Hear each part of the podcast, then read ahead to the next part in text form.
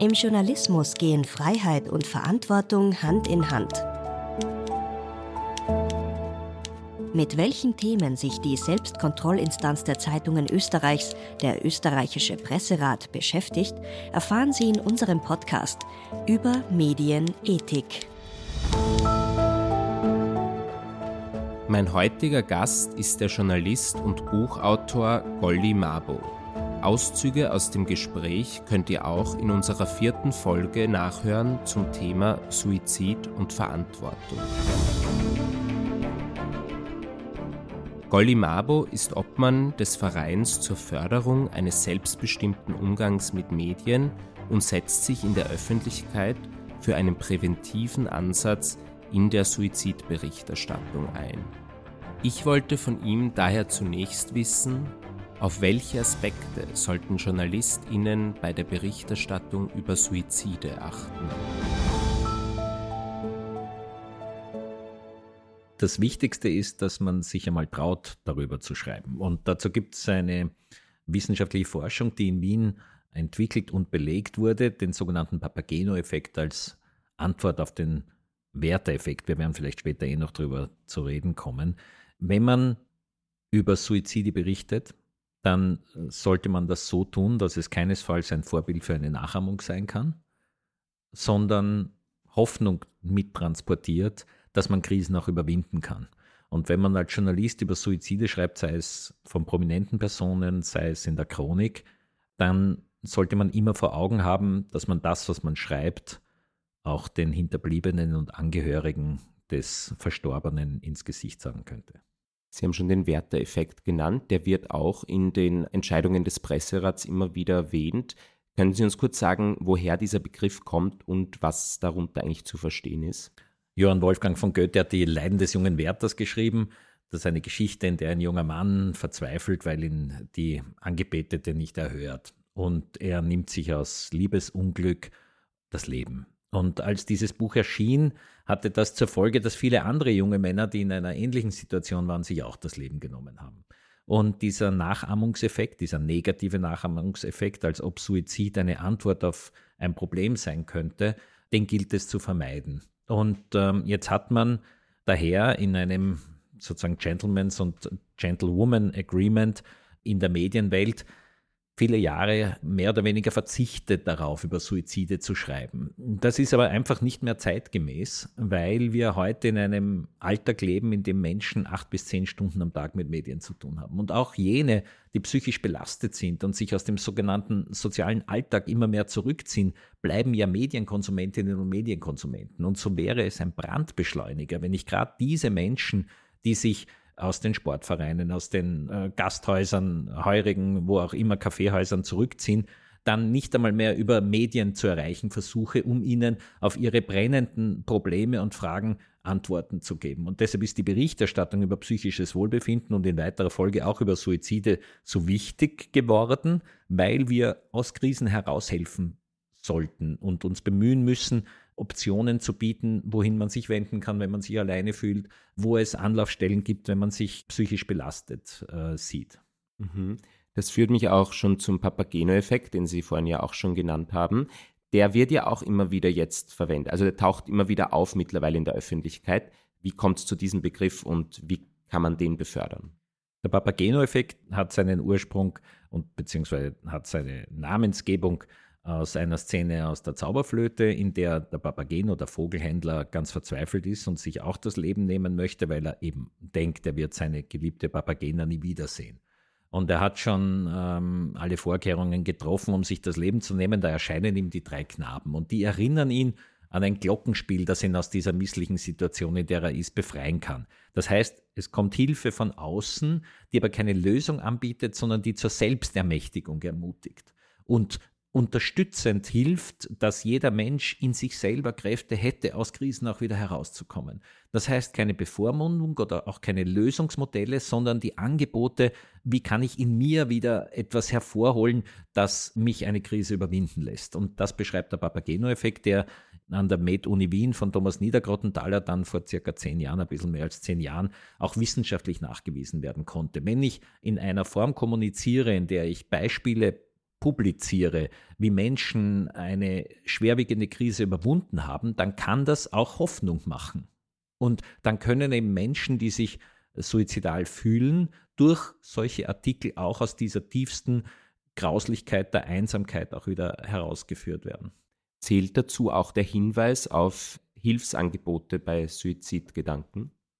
Das muss sowieso Standard sein. Wenn ich über psychische Krankheiten in extremer Form spreche, dann sollte es immer einen Kasten geben oder eine zusätzliche akustische Information, wo ich 24-7 Hilfe bekommen kann, um mich einfach einmal nur auszutauschen. Also das heißt nicht, dass ich immer Antworten bekomme. Das heißt nicht, dass ich auf jedes Problem gleich eine Lösung habe, aber ins Gespräch kommen, Therapeutinnen und Therapeuten finden können, vielleicht auch unter ärztlicher Aufsicht eine Medikamententherapie angehen. Das alles kann ich nur, wenn ich weiß, wo sind die Expertinnen und Experten.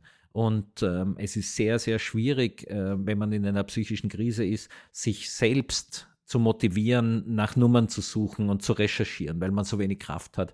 Und daher ist es wichtig, dass wir Journalistinnen und Journalisten zumindest dieses Stück des Weges verkürzen, indem wir die Nummer der Telefonseelsorge, des Kriseninterventionsdienstes, des psychosozialen Notdienstes anbieten oder Chatadressen, äh, wo ich mich äh, schriftlich und zunächst einmal gerne auch anonym um Hilfe bemühen kann. Mhm. Wir haben jetzt immer von Suizid gesprochen. Es finden sich aber ja auch in der Berichterstattung andere Begriffe, unter anderem Selbstmord oder Freitod. Wie stehen Sie zu diesem Begriff und sollte man die heutzutage vermeiden? Ja, ich persönlich habe ein richtig großes Problem mit dem Wort Selbstmord, weil ich davon überzeugt bin, dass Menschen in psychischen Notlagen ganz bestimmt eher die Opfer sind und nicht die Täter. Und wieso bringt man Menschen, die sich alleine fühlen, die verzweifelt sind, mit dem schlimmsten Verbrechen in Beziehung, zu dem ein Mensch überhaupt fähig ist, nämlich zu einem Mord? Dementsprechend finde ich das Wort Selbstmord völlig aus der Zeit gefallen, überhaupt nicht zutreffend. Und äh, das kann man allenfalls für Selbstmordattentäterinnen und Attentäter verwenden, weil die den anderen töten wollen. Aber ganz bestimmt nicht für Menschen, die durch Depression oder durch Angst in so eine Situation kommen. Mhm. Und der Begriff Freitod?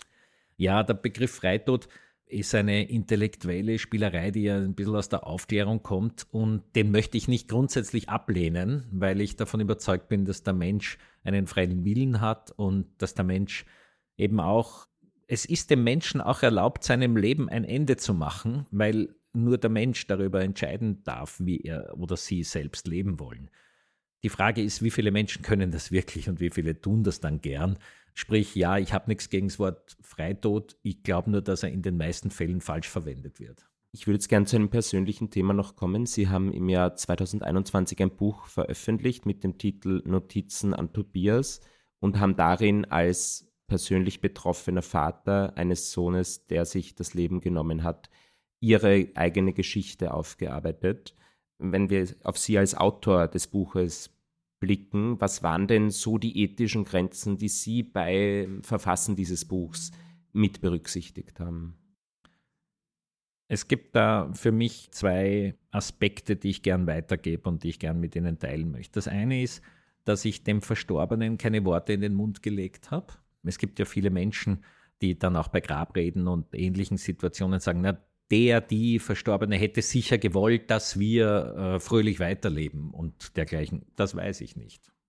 Das kann ich nicht beurteilen und das habe ich daher auch nicht getan.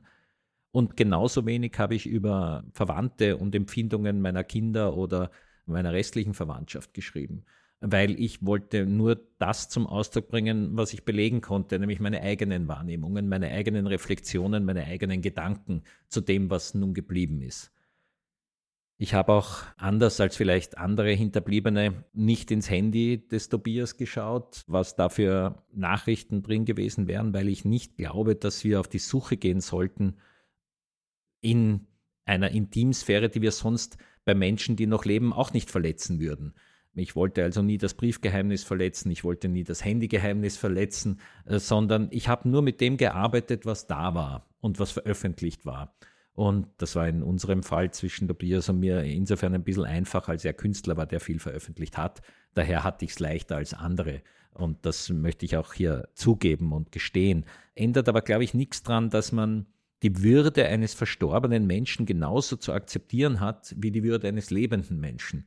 Und äh, Würde drückt sich auch dadurch aus, dass ich die Intimsphäre des anderen akzeptiere. Und die Intimsphäre eines verstorbenen Menschen ist zu schützen. Und dieser Schutz, der besteht beispielsweise darin, dass ich eben nicht stöbere, was nicht für die Öffentlichkeit bestimmt war und erst recht nicht veröffentliche, was nicht für die Öffentlichkeit bestimmt war. Mhm. Sie sind ja eben auch mit dieser Geschichte an die Öffentlichkeit gegangen, was nur wenige schaffen. Wenn Sie jetzt darauf zurückblicken, was ist denn wichtig jetzt für Journalisten, auch wenn sie mit Hinterbliebenen über dieses sehr schmerzliche Thema sprechen, worauf sollten Journalisten aus einer ethischen Perspektive auch achten?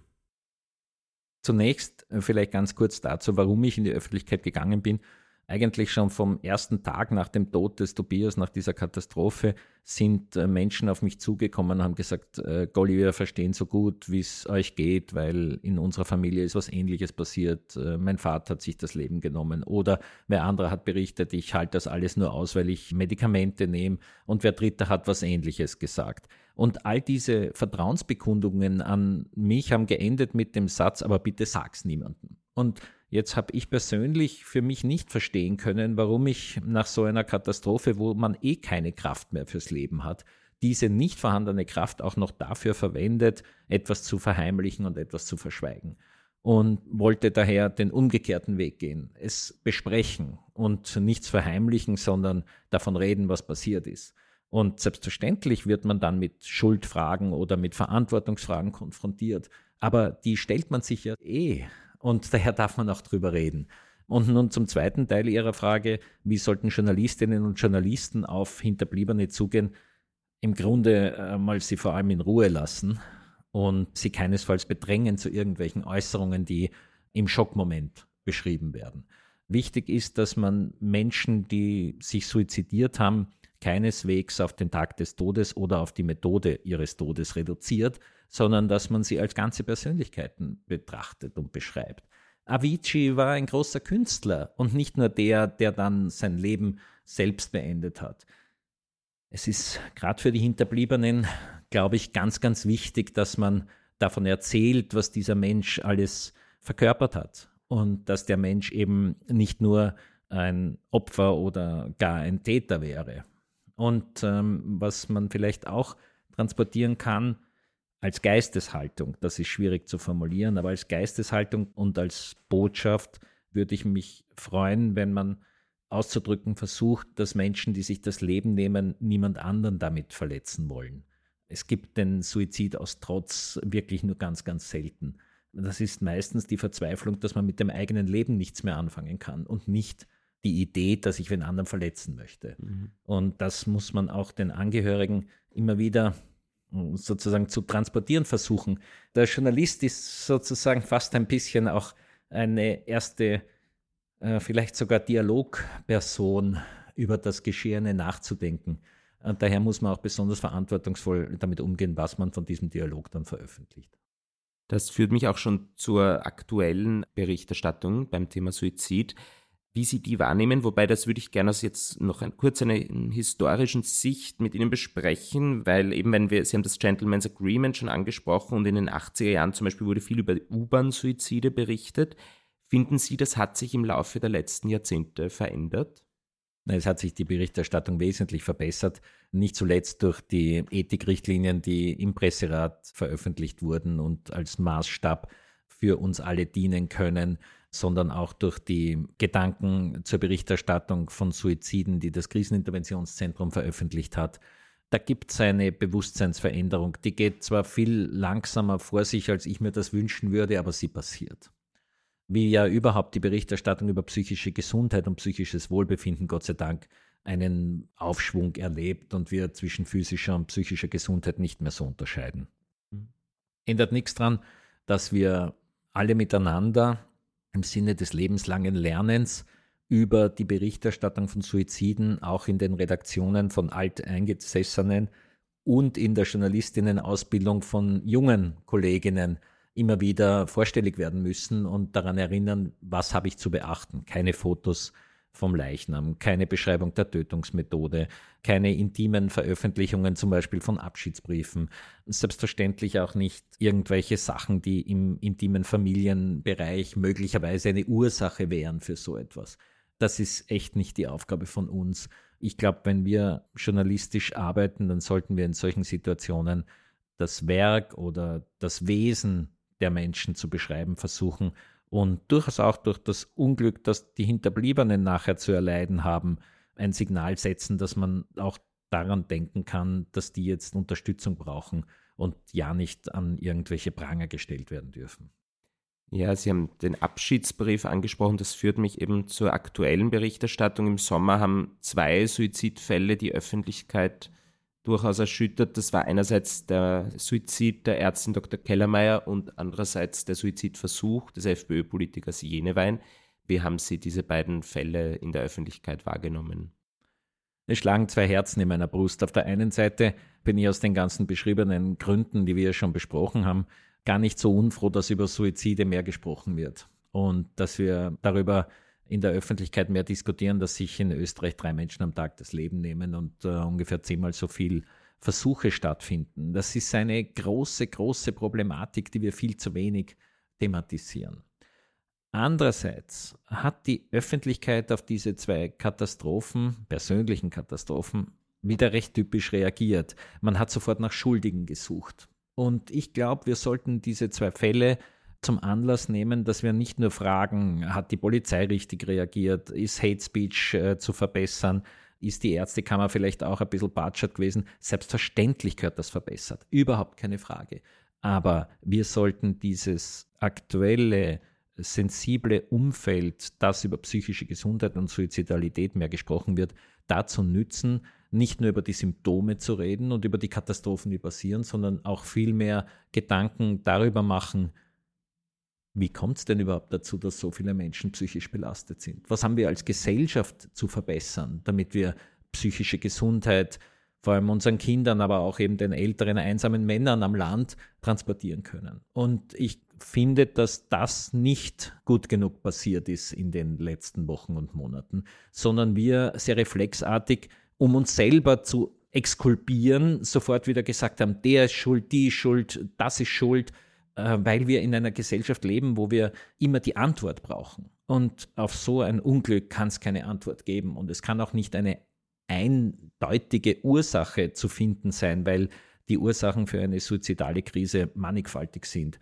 und aus vielen verschiedenen Aspekten bestehen, die wohl in der Kindheit beginnen und sich dann fortsetzen ins große Alter. Wäre diese gesellschaftspolitische Ebene dann auch etwas, was sich in der Berichterstattung ausdrücken sollte? Das kommt natürlich aufs Medium an, aber ich glaube, dass wir in den sogenannten Qualitätsmedien, äh, im öffentlich-rechtlichen Rundfunk sowieso, aber auch in den äh, guten Zeitungen und Magazinen schon auf dem Weg sind, dass wir dort über die gesellschaftliche Relevanz des Themas reflektieren können und sollten.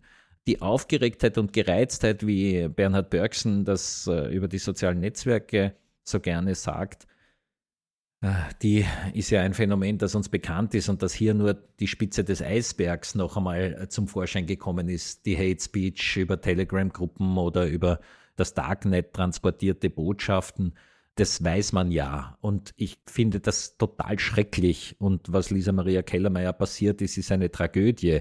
Bitte verstehen Sie es nicht falsch. Aber das war, wie gesagt, nur ein weiteres Indiz dafür, dass wir den Umgang in unserer Kommunikation, in den sozialen Netzen ganz grundsätzlich wegbringen müssen von der Aufgeregtheit, von der Gereiztheit hin zu einer Kommunikation, wie wir sie auch persönlich miteinander führen würden, wenn wir an einem Tisch sitzen. Weil der immaterielle Raum, auch in den sozialen Netzwerken, ist ja trotzdem echt. Und das ist ja trotzdem Wirklichkeit. Und nur weil wir es im Abstrakten nicht so erleben, egal in welchen Milieus, in welchen Situationen, bleibt es trotzdem ein Teil unseres Lebens und unserer Existenz. Und diese sozusagen Metaebene, dass wir das Immaterielle als etwas Echtes erkennen und deuten und leben müssen, das wäre eigentlich das, was ich mir wünschen würde als Ergebnis dieses ganzen Diskurses. Nicht nur rund um Suizidalität, sondern grundsätzlich um Kommunikation in den sozialen Netzwerken. Ja, dann möchte ich auch den Zuhörerinnen und Zuhörern nochmals Ihr Buch Notizen an Tobias empfehlen und sage vielen Dank für das heutige Gespräch.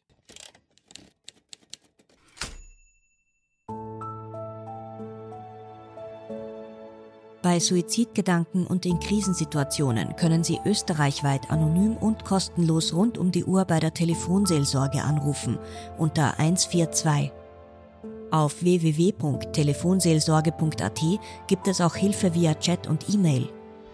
Die Rat auf Draht Beratung für Jugendliche ist 24 Stunden täglich unter 147 oder auf www.rataufdraht.at erreichbar. Online finden Sie Hilfe auf der Website bittelebe.at. Informationen zu weiteren Hilfsangeboten in Ihrem Bundesland finden Sie auf www.suizidprävention.at.